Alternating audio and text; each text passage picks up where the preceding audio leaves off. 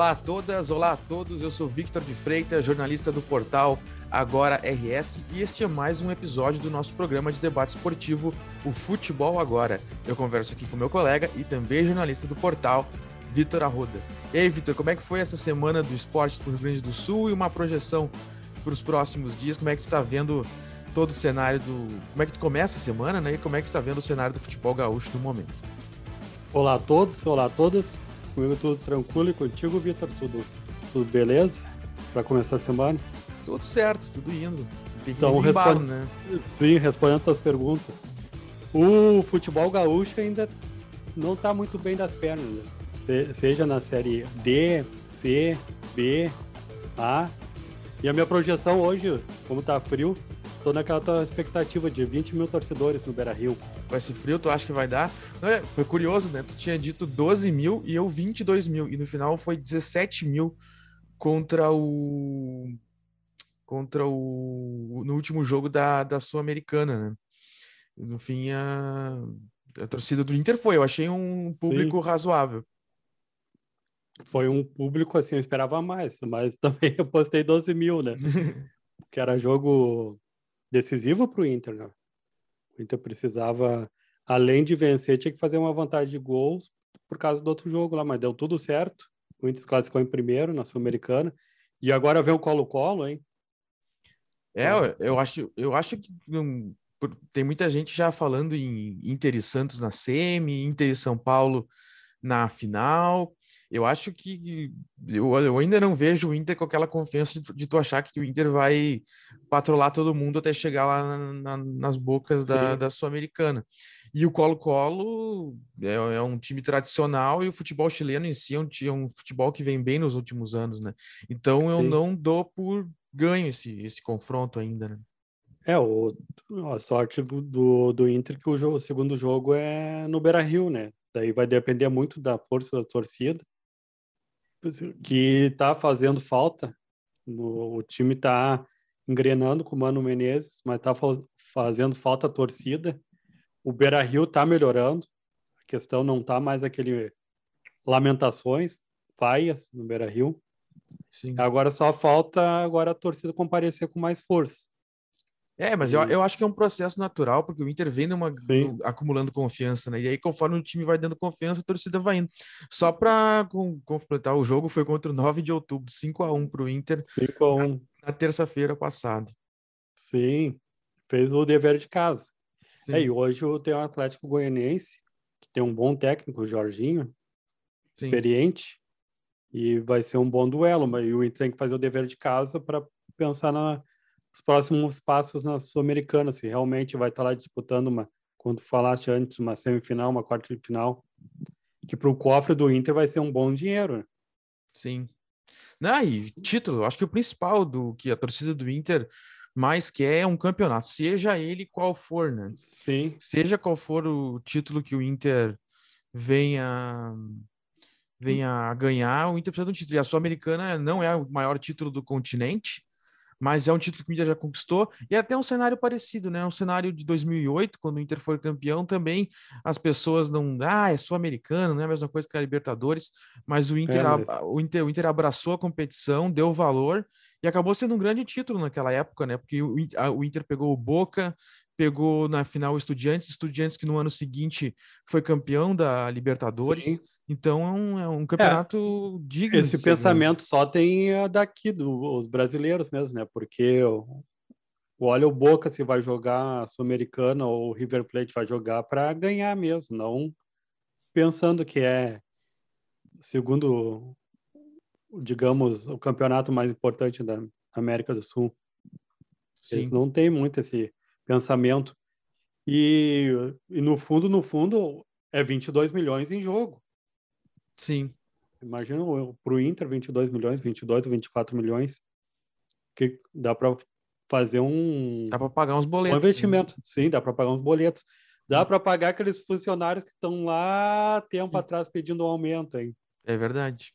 Então, não, dinheiro nunca. É, dinheiro, né, principalmente com clubes, assim, nunca é demais, né? Sim. Eu acho que, que, que seria. Viria a calhar. Sim, vai ser um bom de um dinheiro para aqueles funcionários que estão na parte administrativa, na parte cuidando do campo, gramado ali, que estão horas pedindo o aumento do, dos salários, que faz tempo que não vem, né?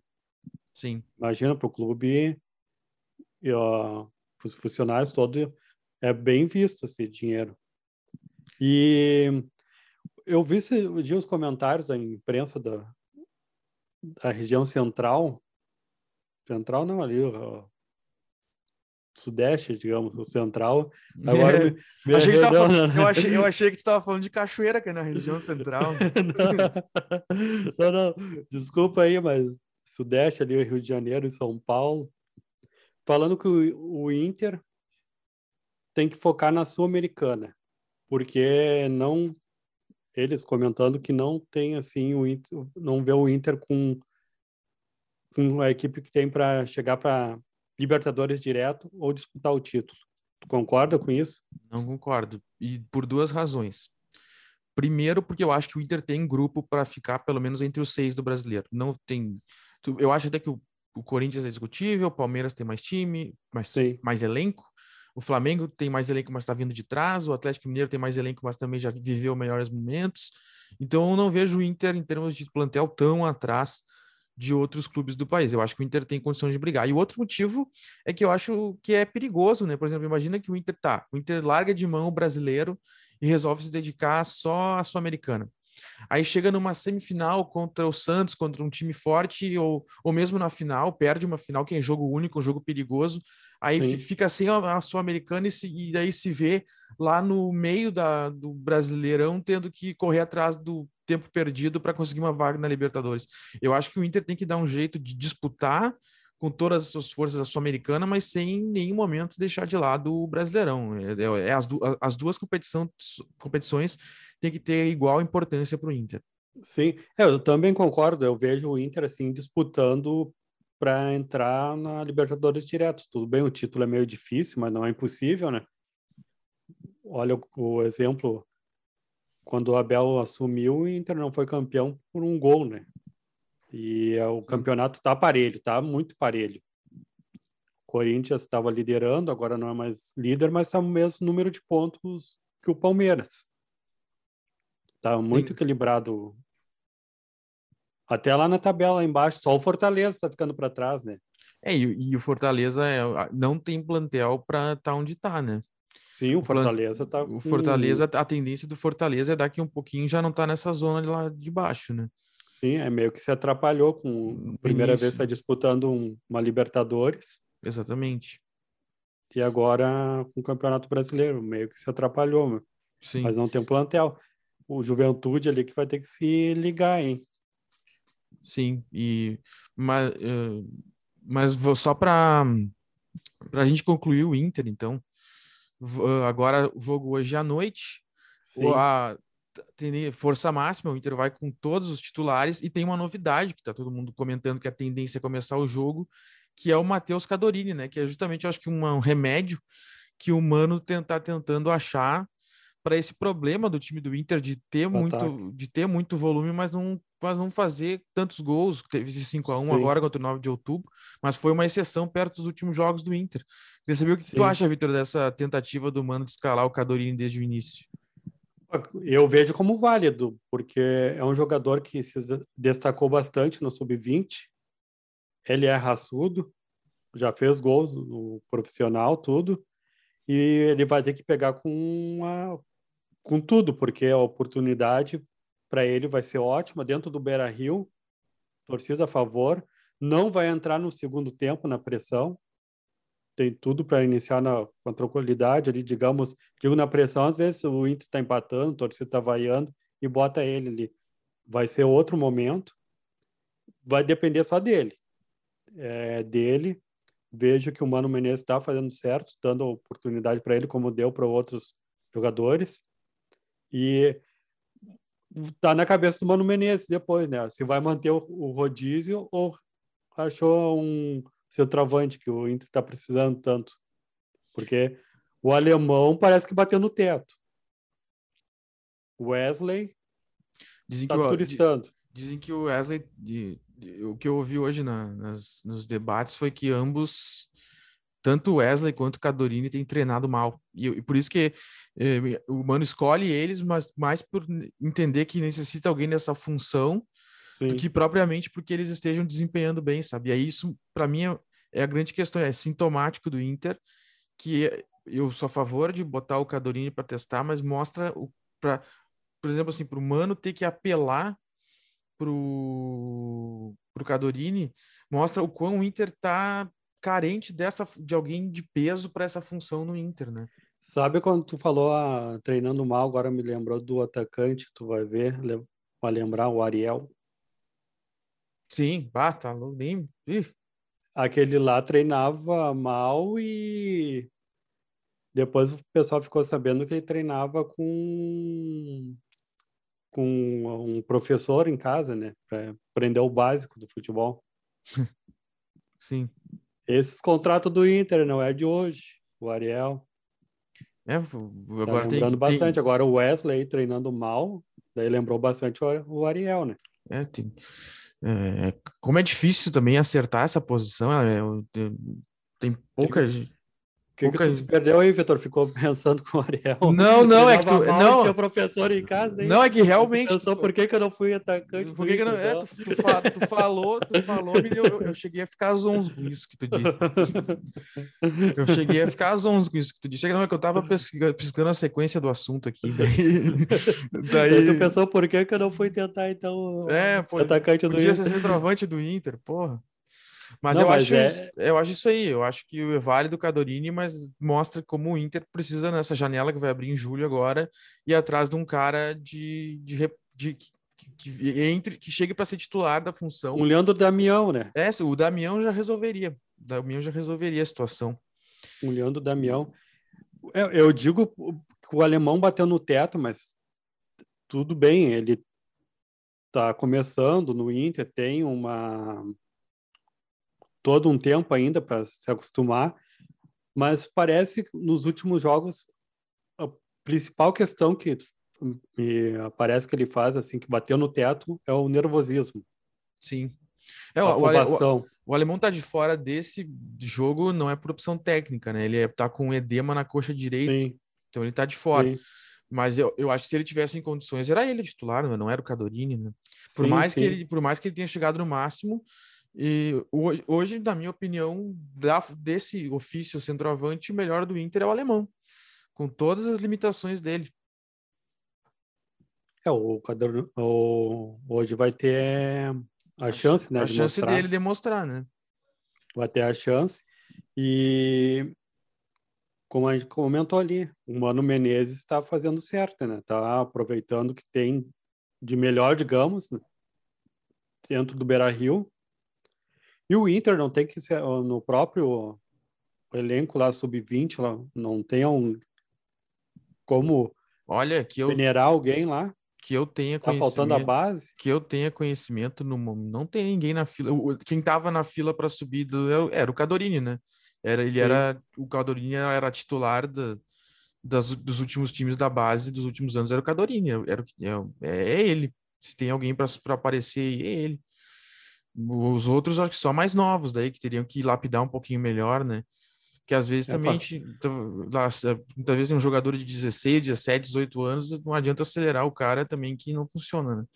Eu é, acho que o, o, próximo é o Cadorini. Quem tá na fila pra, da base é o Cadorini. Sim, e falando da base e, o Estevam, depois de ser vaiado no Beira Rio, agora com contrato renovado até 2026. Ah, que bom, né? Que bom que o Inter se puxou e viu que tinha que segurar o guri, né? Sim, aí aquele gol lá contra o 9 de outubro foi, foi o que deu o, o cartão dele lá. Tenho que é, ficar. Que carimbou, carimbou o contrato. carimbou, carimbou, né? Exatamente. Porque, pô, não é fácil, hein? Ser vaiado e não abaixou a cabeça, entrou nos outros jogos, não errou mais. Sim. Fez gols e agora com um contrato aí até 2026. Me lembra muito o Perdigão jogando. É, ele, tem bola no corpo. tem jogador Sim. que tu toca, toca a bola, tu vê que o cara não que o cara não desenrola. O Estevão é um cara que a bola chega, ele não tem dificuldade, domina bem, dribla bem, passa bem. É um cara que pode vai render muito pro Inter ainda, eu acho. Vai render bastante, é um cara do bem da base. Tá, e aí, e aí uh, já tem uma provável escalação do Inter, eu vou dizer e tu me diz se tu concorda, que daí eu, eu, tá. daí eu digo se eu concordo. O Inter provavelmente vai a campo com Daniel, Bustos, Vitão, Bruno Mendes aí, né, que vai fazer um jogo aí, né, podendo ser um dos seus últimos, dependendo da situação, e o René.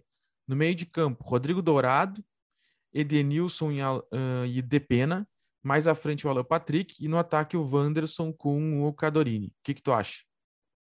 Eu só trocaria ali o. Botava o Moisés no lugar do René. Prefere o Moisés? Sim. Apesar do Moisés ter feito aquela falta lá que não precisava, o René andou falhando contra o 9 de outubro, em um lance fácil. Parece que ele foi um assim. Sabe quando tu é. Pega, vai dar certo e vai mais de má vontade para fazer um passe Sim. E ele tá voltando. Tá que nem o Daniel. Que nem o Daniel aquela vez que citei, que o Daniel recebia aquelas bolas recuadas, ia com uma. Certo, assim, tipo, tá faltando oportunismo, assim, tipo, para dominar uma bola e deixar a bola passar por baixo de, do, dos pés três vezes. Sim. E é assim que, que eu vejo o lateral agora também do Por isso que eu falei o Moisés, apesar da da falha, né, aquele dia na falta, lá, o Moisés parece mais ligado, mais entendendo o que é o Inter. Sim. Ah, eu, eu por enquanto tô fechado com essa escalação do Mano aí. O René pra ti não, não tá falhando, tá? Né? Ah, ele, ele falhou naquele. É que, é que tá, se for ver por falha, o René falhou naquele gol do 9 de outubro na saída de jogo e o, e o Moisés falhou na falta do Cuiabá. Então tá um a um, em, fa, um, a um, um, falhas. Um, de falha. um a um de falhas. E eu acho que o René não tem mostrado, ele é um cara, não aparece muito, sim, mas ele, ele marca ok atrás, e, e, eu acho a chegada dele na frente melhor que a do Moisés. Então eu tá, fico e, com o René. E a tua pergunta lá, aquela vez que fizeste, agora eu te pergunto quem é melhor, o Gabriel ou o Falcão, Rodrigo Dourado? Olha, eu acho que depois desse jogo depois desse jogo do, do 9 de outubro aí, agora o Dourado meio que se não sai mais, né? Agora ele mostrou. Eu, eu, eu, nunca tive uma opinião muito definitiva sobre esse assunto, assim, eu achava que cada um era melhor por alguma razão, assim. Eu ainda acho que o Dourado, ele, ele né, no pé de ferro, eu ainda acho que o Gabriel é mais... mais é que, que o Gabriel é mais pé de ferro e para chutar de longe, né? Já é. o Rodrigo Dourado tem raça, é bom no cabeceio e eu passo a saída de bola para ele. Com ele é outra. O Inter saindo é, é, tem qualidade. É não, com a bola no pé, o Dourado é o melhor volante do Inter da, desse primeiro, assim. Né, Sim. eu só acho que não eu, não, eu nunca tive uma opinião definitiva sobre esse assunto, porque eu acho que nenhum dos dois é unânime. O Dourado também, embora tenha feito os três gols, ele é ele teve momentos ruins também, não é uma coisa assim, meu, o cara que é a favor do Gabriel não tá 100% errado, na minha opinião, entendeu? Sim. Eu acho que. Mas hoje, o, depois desse jogo do 9 de outubro, o Dourado tá, é, é dele, a vaga não tem outra. É, é ele. E o, e o ambiente também tá tudo favorável, né? Tudo favorável no Inter. Depois daquele. Foi um primeiro tempo contra o 9 de outubro, foi chatinho pressão lá, agonia. Dava para ver, mas a torcida não vaiou. A torcida, tudo bem, terminou o primeiro tempo ali, mas é uma mistura, foi bem diferente o ambiente. E essa goleada em 9 de outubro, hoje, eu acredito que, apesar do Mano Menezes ter colocado um atacante ali da categoria de base para testar, vai ser tudo favorável. Bom, daí depende que eu digo, não, não tem mais pressão, depende tudo do Inter. Agora é o momento de ver quem realmente merece ou não ser titular no Inter. E um dos caras que eu tô de olho é o Daniel. É, só tem que, eu só acho que tem que ver se for testar o Kehler, que não coloque ele numa fogueira, né? O problema é Sim. é esse, deixar aquela coisa que a gente discutia lá no início do, da temporada, que era para que, que a gente quer o gauchão, né? Para ver quem é os melhores, para testar era aquela hora para testar. Agora, qualquer jogo do brasileiro é importante e qualquer jogo da Sul-Americana é importante. Sim. Então, para botar o Killer no lugar do Daniel agora, tu tem que ter certeza. Tu tem que ver no treino que é melhor e botar no jogo sabendo que é melhor. Sim. É, o Mano Menezes aí pode dizer, né, que, que tá treinando melhor. Sim, ele é, no, é no dia a dia, porque, por Já exemplo, vai, vai ter um jogo contra o Fla. Ah, vamos testar o Kehler contra o Flamengo no Maracanã. Não, não pode. Tem que ser um, tem que ter certeza, tem que ser uma coisa bem feita, né? Mas é, deve ser ruim para a torcida do Inter saber que o Wesley não tá treinando bem, né? É, mas isso já. é- A sensação em relação ao Wesley, eu acho que ela já é ruim há um tempo, né? Porque ele Daí já. só confirma que tá turistando no- É, em Porto Alegre. é, E agora, Vitor? E agora, Vitor? Agora. E na Zenha, na Zenha não, agora no bairro Maitá. Pois é, Esse eu passei na frente da, da, da Zenha ali na, no Olímpico ali. Que saudade deu do ambiente de jogos ali. é, o Olímpico era caldeirão. E não me acostumei ainda a falar "Ah, lá no Maitá, não, já viu? Agora eu ia falar a Zenha, né? Sim. Então, Maitá. É, o assunto quente da- do momento é esse, né? Será que fica o Roger? Tem uma reunião marcada, já foi anunciado que vai ter uma. Não tem dia se vai ser hoje, se vai ser amanhã, mas diz que vai ter uma reunião muito importante para decidir os rumos do Grêmio. Tem gente achando que pode ser que saia o Roger, que já tem enquete, você prefere o do o Renato, você prefere o fulano, o ciclano. O que, que tu acha que tem que acontecer com o Grêmio, Vitor? que eu acho que tem que ver o, o Denis Abraão tá falando toda hora o Grêmio vive num momento ruim. Daí passa dois jogos coletivo, o Grêmio vive um momento ruim. Tem que ter uma reunião, já era para ontem, Uhum. para dar uma sair dessa. Tá sendo todo momento o Roger falando, vou dormir chateado. Daí chega o Denis Abraão, o momento é ruim. É sempre é o mesmo, é o mesmo roteiro. É o Roger falando que vai dormir chateado, que sabe que o time tem ah, o melhor ainda para não conseguiu ainda dar na, na Série B. E o e o Denis Abraão falando toda hora, estão num momento ruim, estão num momento ruim. Fica toda hora o mesmo roteiro. Te- Vejo que tem que mudar isso. Ter uma reunião, quando tu falou agora, não sabe se é hoje ou daqui uns dias, já era para ontem, para decidir e mudar o discurso. Falar, o Roger vai ter que falar, vamos discutimos ali, já sei quais jogadores que eu vou afastar, quais jogadores que eu vou precisar para mudar o discurso, né? Sair desse momento ruim logo. Tá muito martelado o Denis Abrão toda hora falando, estamos no momento ruim, estamos no momento ruim. Não sei se tu pegou isso nas, nas coletivas, sempre começa com É, eu, eu gosto muito de, eu vejo quase todos os, todos os canais de debate, eu concordo muito que a maioria diz, eu acho que o Grêmio falha muito no, nos seus diagnósticos sobre o que está errado dentro do Grêmio. Primeiro, eu acho que depois que saiu o Renato, o Renato tinha seus problemas, pelo que a gente ouve, né? Mas o Sim, Renato é um Renato. cara que se tem uma coisa que ele entende é de futebol, ele jogou muito bem Sim. futebol, é um cara que conquistou títulos. Então, eu vejo assim que durante muitos anos o Grêmio ficou a, a parte futebol do Grêmio ficou ancorada no Renato. Quem, dec- quem fala, quem decide as contratações, quem comanda os treinos, quem até o- o- na época do Renato, o Renato aparecia muito mais para falar do que os dirigentes. Quando saiu o Renato, ficou um vazio. assim. E aí tem dirigentes que a gente não sabe até que ponto eles entendem de futebol.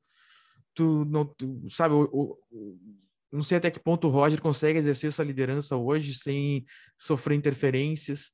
Então, e assim como eu também não acho até que ponto assim a direção do Grêmio está disposta a fazer uma autocrítica de saber ela ela reconhecer que ela própria é parte do problema, né? Sim. Então, É o e por isso que eu acho que se fosse fazer uma grande mudança no Grêmio, o último que eu tiraria dessa história é o Roger, porque eu gosto do, do trabalho do Roger. é o eu- Roger eu- é trabalho. Eu não acho ele um que ele seja o problema.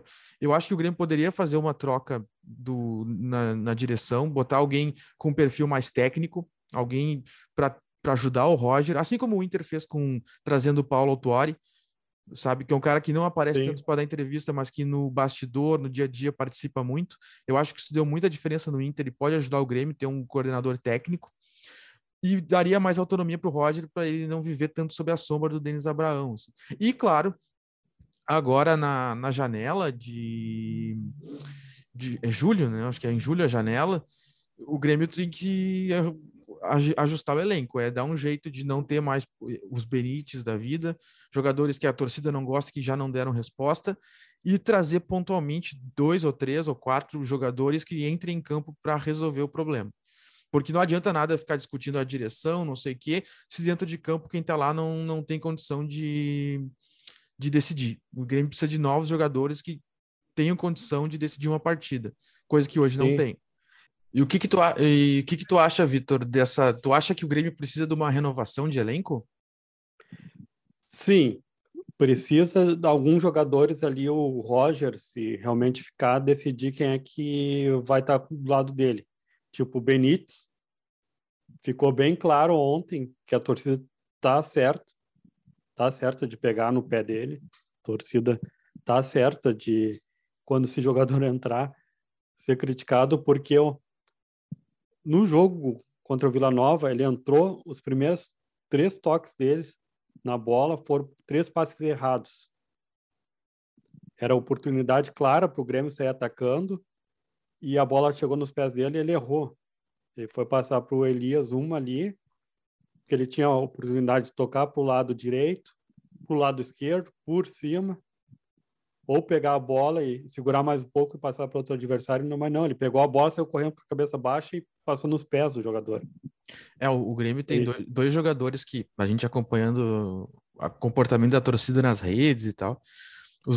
Para mim, os, que, os dois que estão mais estão sendo alvos assim é o Benítez desde o começo do ano, que é, a, a, torcida do Grêmio detesta o Benítez e de fato ele em campo ele não dá nenhuma resposta, ele, é um, ele não é um jogador participativo, ele não é um jogador dinâmico, ele não é, não. ele não é raçudo, ele não é nada. Ele tá, tá vive uma temporada bem infeliz o Benítez. E o outro que estão falando muito é o Campaz, né? Sim. que chegou é, acho que foi a, uma das mais, uh, transferências mais caras da história do Grêmio. E, é um, e o, o Roger insistiu nele no jogo de ontem desde o início e mais uma vez ele não deu resposta e a torcida tá louca com ele, né? Que, é, que, ele, não, que ele não entre mais em campo. Né? É, a torcida tá certa de criticar criticar esses dois jogadores. Concordo, a torcida tem todo o direito de criticar e realmente ontem nesses dois oh, esses dois jogadores mostraram que não estão fazendo aquilo que o Roger está pedindo em campo, né? Que é um o Roger é um técnico moderno, ele sabe o, o que, que o Grêmio precisa ali para. E está faltando isso. Os jogadores compreender o que o Roger quer. Até eu coloquei no, no, no título lá, sem criatividade. Sim. Faltou criatividade no, no jogo do, do Grêmio ontem. É porque às Era... vezes fica uma cobrança, assim, né? As pessoas ficam, ah, falta raça, falta vontade, são mercenários, e muitas vezes não é isso, é falta qualidade mesmo. Falta qualidade mesmo, é. porque ali, ó, um lance, primeiro lance do Benítez. Pegou a bola, estava livre, livre do lado do Roger ali. Estava livre. Daí o Grêmio estava com o Elias lá na frente. E ele pegou a bola, saiu correndo, poderia segurar mais um pouco, passar e ou driblar. Mas não, tocou a bola nas pernas do, do jogador adversário, pegou a bola e saiu no contra-ataque de novo, respondeu. E ali o Grêmio quase tomou um gol, né? Sim. É um. E é nessas coisas que tá faltando criatividade. Pegar alguém, driblar. Que o Elias, o Elias, uh, alguns momentos ele tem esse, esse negócio de driblar, pegar a bola, uh, dar uma segurada, não ser acelerado, dar uma driblada ali mas às vezes ele faz, dribla uns dois, três ali hum. e na hora do H, o seu objetivo falha, né? Que nem o Ferreirinha. É, eu se fosse para escalar o, e, e, pela amostragem que teve, eu acho que eu botaria o Elias e não colocaria o Campas. Eu achei e acho que fecharia bem com esse esquema novo que o que o Roger quer fazer com três, a, três atrás. Seria um jeito de compensar, né? Tu joga com três zagueiros e mais o, uma linha de quatro no meio, assim, tu, tu dá mais condição para o Elias poder jogar pela ponta junto com o Biel, né? Sim. E, e, porque eu, eu, a gente já discutiu isso há um tempo, eu gosto do Elias, eu, eu gosto dele, do futebol dele. É, é um só que ele, só que ele é novo, ele tem personalidade, ele tem qualidade, ele tem força, ele tem físico, ele Sim. tem ele fez, mostrou no galchão que sabe fazer gol. Então eu, eu, eu, eu curto ele. Eu, eu, eu se é para escalar o Campaz, eu escalo o Elias mil vezes. Ah, o Elias e a velocidade. E essa questão que o Inter e o Grêmio tem que pegar, daí agora cabe o Grêmio, que nós estamos falando do Grêmio, tem que pegar jogadores que compreendam o que a torcida quer. É raça, objetivo em campo, é pegar a bola e não ficar. Que ontem um lance, o Roger, quando teve aquele intervalo lá para beber água, o Roger ficou brabo. O jogador do Grêmio lá pegou a bola e não viu o Campas passando livre e ficou segurando, segurando, segurando. E, e o Campas lá ficou brabo também, não recebeu a bola. E acabou o juiz apitando para dar um intervalo ali para tomar água e o cara não passou a bola. É aquilo de ficar segurando, segurando a bola, rodando, rodando e não ter ninguém, né? E, e o Roger deixou claro que ele não quer isso. Que fique segurando a bola ali, matando o tempo. Ele quer velocidade. Sim. Quer que o, quer que o companheiro tenha visão. E isso daí também está faltando nos jogadores, nas contratações. É, entender, além de entender como é que funciona aqui no Rio Grande do Sul, que a torcida pega no pé, que tem que ter raça, está faltando ser mais ligado também, assim. Não, não turistar, né? Que está acontecendo no Beira Rio lá, um Wesley Sim. turistando. Vestir a camiseta. Vestir a camiseta. Bom, e aí tu acha que tu, e o problema dessa mudança agora seria promover uma mudança no, no, no, na comissão técnica ou assim, às vésperas de um jogo importante como contra o Vasco na quinta-feira, né? Será que não, será que não seria melhor esperar o jogo contra o Vasco para ver o que acontece ou já fazer a mudança agora? O que, que tu acha? É começar a mudança meio que por agora, como falei antes, a reunião essa que está para ser marcada já era para ter acontecido. E essa reunião tem que, porque o Vasco vai jogar em casa. O que está faltando assim é um cara que compreende a torcida, digamos, tinha que ter mais um Diego Souza. Era o Diego, o Diego Souza no ataque e um Diego Souza no meio do campo. Para não ser tão acelerado ali, mas também saber a velocidade do jogo. Tá faltando. O Grêmio vai ter que achar um jogador, como tu falou, que tem que ter um outro dirigente para auxiliar o Roger, não ficar só tão todo mundo batendo no Roger, no Denis Abraão. Tá faltando um outro jogador, que agora, no momento, assim, só tem um Jeromel que é, que é meio xerifão, né? Mas uma liderança que... técnica, alguém que, que chegue para usar cam... camiseta 10 e botar, botar a bola embaixo do braço e dizer é comigo. Sim, tá faltando uma liderança técnica mesmo. Isso daí que o Grêmio tá, tá precisando, tá faltando uma líder. Falou tudo agora, Vitor. Tá faltando uma liderança técnica. A gente vai olhando os pro... discussões, vai pegando os jargões, né? Mas é, esse, jargão, esse jargão, é ótimo, liderança técnica. Tá o, cara que, liderança. o, cara, o cara que não necessariamente ele é aquele cara que dá o discurso no vestiário, mas é um cara que serve de norte pro time, assim, que ele, ele é bom de bola e as pessoas vão atrás dele, né? Um cara que... E, e que tem a raça, assim. Um... Sim. Um jogador que veio agora me lembrando aí o vou pegar um pouco do Inter lá que veio, caiu como uma luva, foi o Depena, né? Exato. Tu não vê o, o Depena faz a cobrança, tudo, mas ele também é um termômetro técnico do time. Ele ajeita, Sim. ele com a bola no pé, ele ajeita o meio-campo do Inter. Ele, ele, acho que foi o um jogo contra o Cuiabá. Ele não jogou o primeiro tempo. O Inter, o Inter teve chance, mas não foi o mesmo time de antes. No segundo tempo ele entrou e quando ele entrou o Inter mudou de patamar no jogo, assim, o Inter começou a jogar mais. E não é, precisou, ele... não precisou gritar muito. Muitas vezes é botar a bola no chão e fazer a coisa acontecer, entendeu? E ele fez tudo, bateu o pênalti, xingou o juiz, brigou com os adversários lá no, no na Casa Mata lá. E é isso daí que tá fazendo o Grêmio, um de qualidade técnica que representa a torcida. A torcida que é alguém representando que a torcida acreditou muito no Douglas, né? Sim. O Douglas que ia ser esse representante da torcida dentro de campo e não foi. Sim. Ah, tu diz o Douglas Costa. Douglas Costa. Sim, eu achei que era o Furacão. Douglas o, o anterior, o, caminho, o armador. O, como é que é o mesmo? O, o, DG, o DG10 era? O... É, DG10, DC10. Agora não me lembro. O Douglas Costa, é o, Douglas Costa era o raio, né? O raiozinho. Um raio, raio, não era o furacão, era o raio, raio. raio. É. é que tô todo. É, é tudo... fazendo de, fazendo de tempo aqui, daí o furacão, o raio. Raio. Bom, mas vamos. Mais alguma coisa sobre o Grêmio, Vitor? O do, do Grêmio é isso Ou daí. melhor, é, ou melhor, do Inter, a gente tava falando de Inter. Não, não, do, a gente tava falando do Grêmio, daí caímos pro. Ah, pro sim, Inter, sim. A gente falou do Inter, depois falou do Grêmio, é verdade. É. Sim, sim. E, não, do, do Grêmio é isso daí mesmo. Que tá faltando, tu fala, falaste tudo, né? Falta um, um, um alguém com experiência técnica ali para qualidade, raçudo e represente a torcida. Que o, o Renato Gaúcho deu uma entrevista que ela falou que o grande problema do Grêmio são os bastidores. Que ninguém sabe só o que, que é, né? Ninguém sabe o Ninguém. que, que é, mas fica no ar o que, o que, que é as tretas Sim. deles. Né?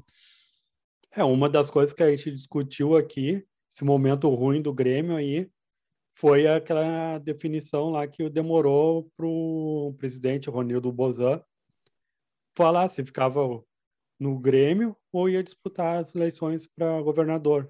Sim, Aí que, a, que a gente acredita que, que atrapalhou bastante, né? Mas só o Renato para dizer o que que tem. Eu acredito que o Renato tinha que, como um, ah, o gremista que tem estátua, tinha, tem que chegar e dizer, ó, o problema no Grêmio lá é assim, assim, se me quer de novo, tem que resolver esse problema.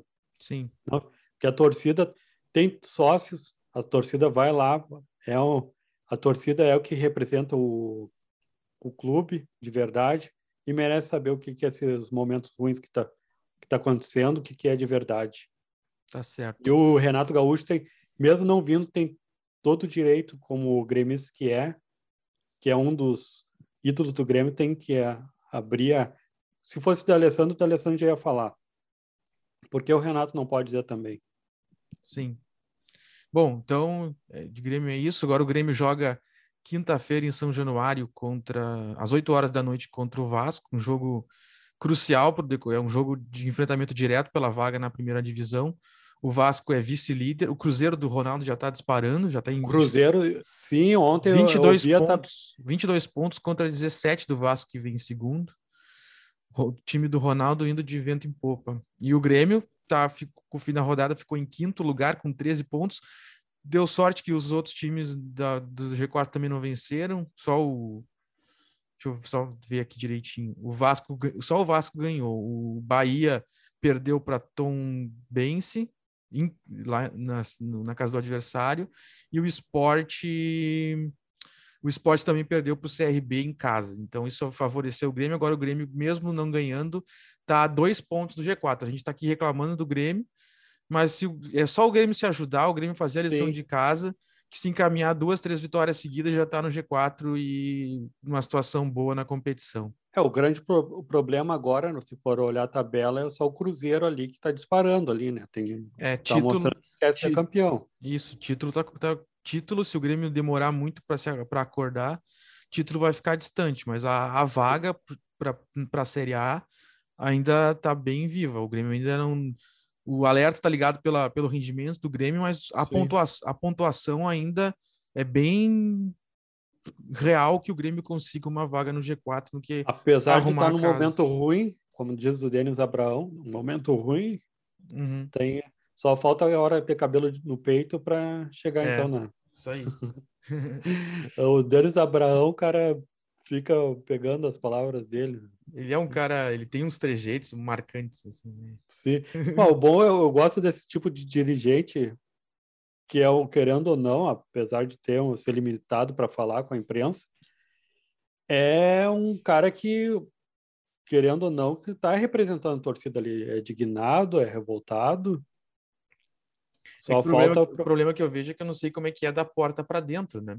Sim, Até que ponto, porque uma coisa é que o cara fala no discurso, na, na retórica, na coletivo, outra coisa é como é que é o trabalho dele de dia a dia, como é que ele é, como é que ele é com os atletas, né? Será que ele melhora o, tra- o trabalho dentro do Grêmio ou piora? Isso é uma coisa que a gente não sabe. é isso daí que não a gente não sabe.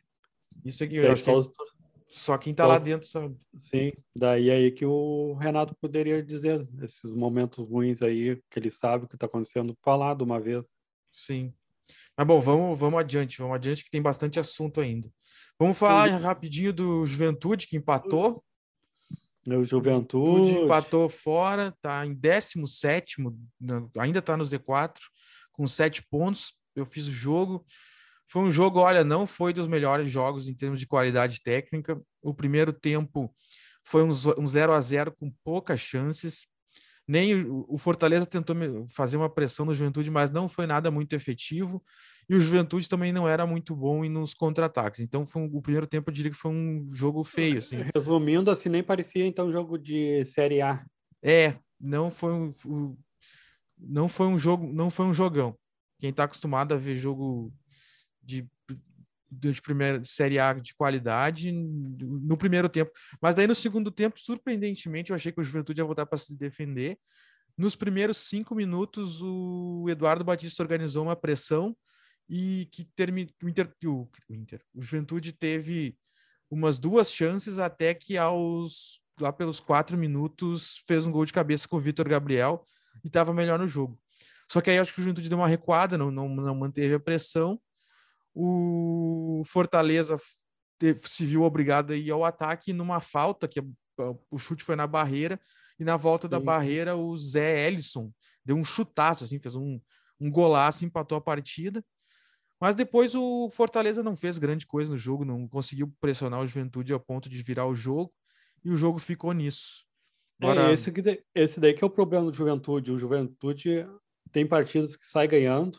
Eu nunca vou esquecer do São Paulo, em Caxias do Sul, saiu ganhando de 2 a 0. Começou a recuar, recuar, recuar, chamando, é um time que chama derrota. Faz o gol ali e é um ficou um time assim que eu olho assim, se é para carimbar, é, é, carimbava que ele pegava assim, um time chama chama derrota. Não consegue não sei se é a ordem da, da equipe técnica fazer o gol e recuar, ou se é dos jogadores que tá na cabeça, fizemos um gol ali, vamos segurar esses três pontos e recuar. Falta, sim, para o Juventude ser um time mais feliz em campo. Sim. Fazer o primeiro gol ali, ou como fez contra o São Paulo, fez 2 a 0 manter a posse lá na frente. Mas é, não, é porque, recua, recua. É, porque nesses jogos o que chama atenção é que, por exemplo, mesmo no primeiro tempo, que foi uma, um jogo ruim, não, tu não tinha a sensação de que o Juventude era um time inferior tecnicamente ao Fortaleza, sabe? Sim. O Juventude tinha total condição de enfrentar aquele jogo. Não, não poderia ter, talvez se mantivesse o ritmo, ter ganho o jogo. Eu acho que uh, talvez se mantivesse a intensidade do até que tinha até o primeiro gol, poderia ter saído de lá com um resultado melhor. Eu contra o contra o Cuiabá também, o Juventude, até falei que o Juventude ia ganhar o Juventude também tinha tudo para ganhar, perdeu um pênalti, daí levou um gol de pênalti. Sim. O, contra o Bragantino também, eles fizeram um bom primeiro tempo, assim, dava. Não, o Juventude foi melhor, mas acabou sendo goleado. Sim. Não, tem momentos assim que no segundo tempo desliga, recua o time. É, tem que manter, o, manter o foco, o ritmo. Manter o foco, exatamente. A palavra que é tanto diz foco, tá faltando foco no Juventude. Sim. E agora tem que saber se esse foco está faltando na comissão técnica que pede para os jogadores ao fazer o primeiro gol recuar ou se é os jogadores, porque está faltando, é um parece um time medroso. É. Bom, tá e daí o próximo jogo do Juventude é no Alfredo Giacone contra o Fluminense no domingo às 11 horas da manhã, então talvez não esteja tão frio, né? Sim. Às 11 horas da manhã, perto do meio-dia, de repente quem for ao estádio, não sei se vai estar chovendo, se não vai estar, mas... É agora, a, a previsão é, diz que vai ter bastante nebulosidade até, pra, até lá, mas tudo pode mudar, né, Vitor? Previsão. Sim, palavra pre... previsão, tudo se muda, um ventinho já traz, já, muda. Já, muda o cenário. É, aquele tá ventinho tá também pode fazer a bola desviar para um lado na hora da cobrança da falta. Sim, sim. Bom, vamos então, falamos de juventude, mas ali só falando no Juventude ali, pra, só para concluir. Sim.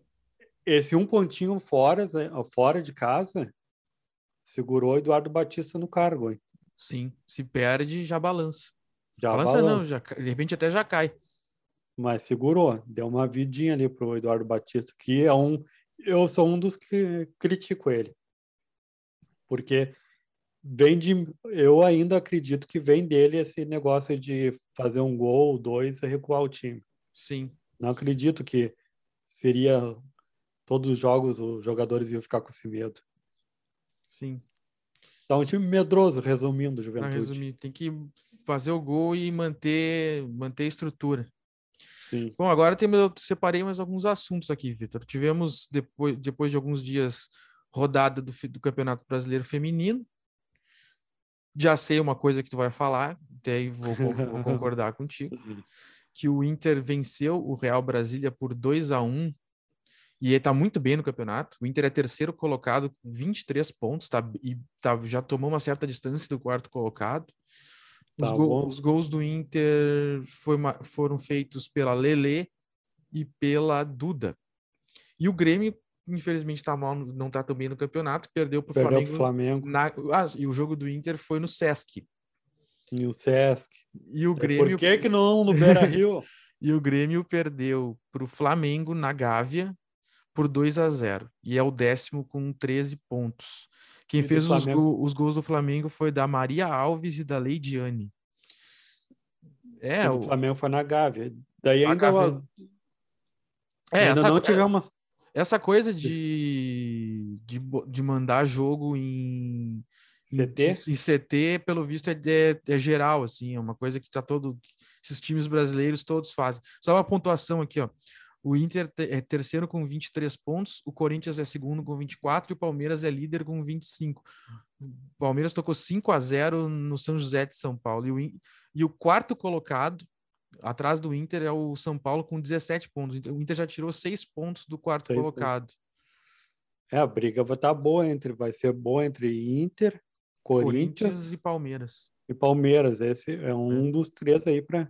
O Corinthians é um dos favoritos, é um dos favoritos. É, ganhar e o agora, título. e agora o Palmeiras, não, não satisfeito em ser o bicho-papão do, do, do masculino, agora quer ser do feminino também, né? feminino. É, veio crescendo, vem crescendo o Palmeiras, porque desbancou, porque antes no futebol feminino era muito Corinthians, Corinthians, Corinthians. Agora tá dando um certo equilíbrio. E o Grêmio na tabela tem qual posição no O Grêmio, feminino? o, o, Grêmio, o Grêmio é décimo colocado com 13 pontos. Mesma É que o Grêmio- pontuação. O, o primeiro da, do, da- do Z4 da competição é o São José de São Paulo, esse que perdeu para o Palmeiras, que tem nove pontos. Então o Grêmio já está. Risco de rebaixar. O Grêmio já está se descolando da zona de baixo.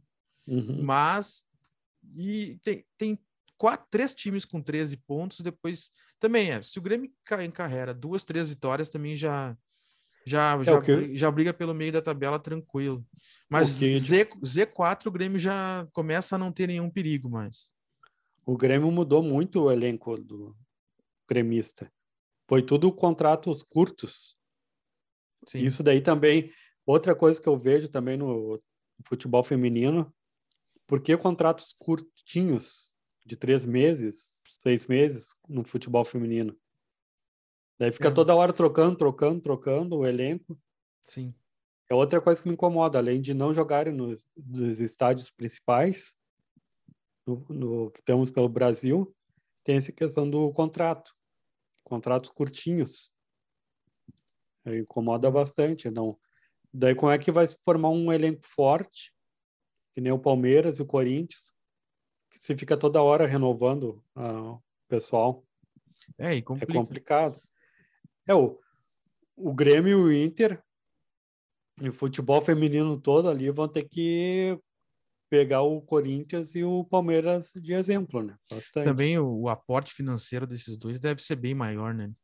De- do Palmeiras e do Corinthians, né? Quantidade de É. dinheiro que eles estão colocando.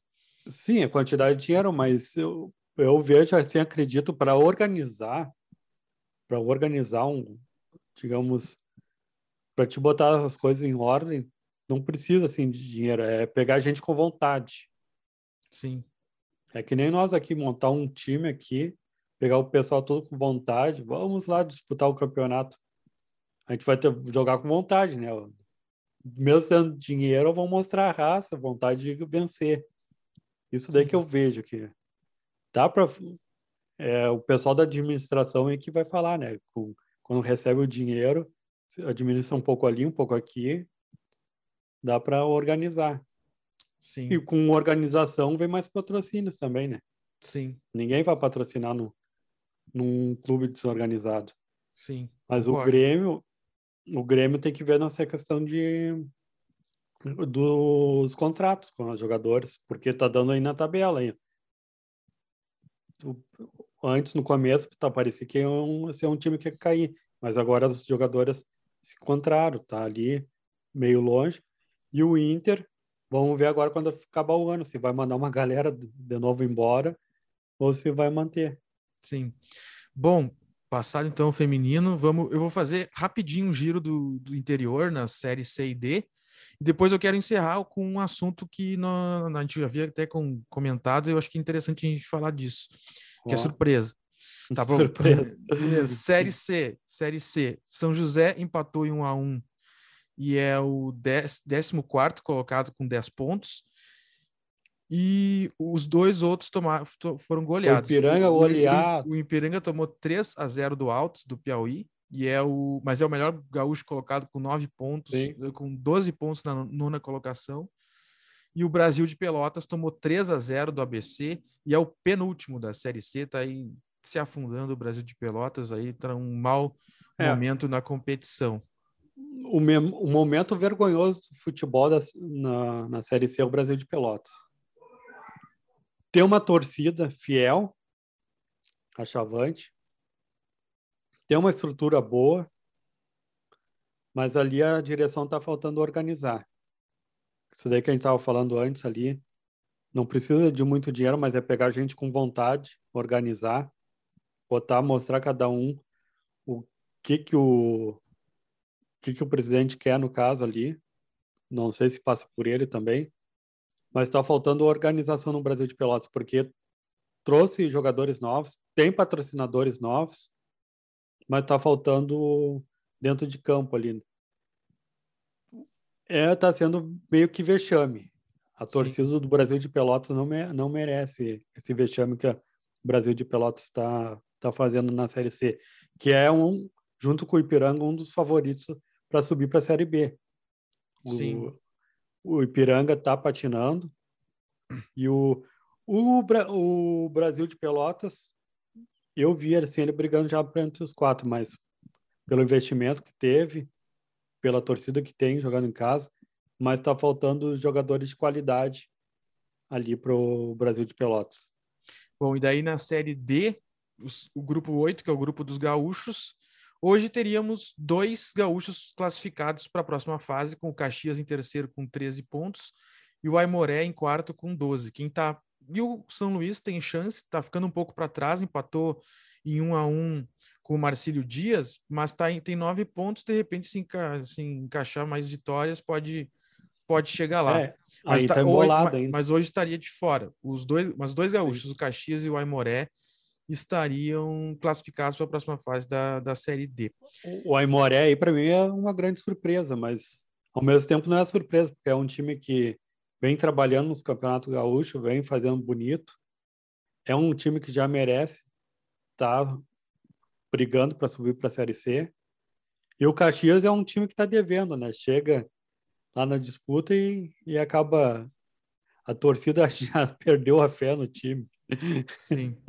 Sabe aquele momento que tu fala assim, não acredito mais. Sim.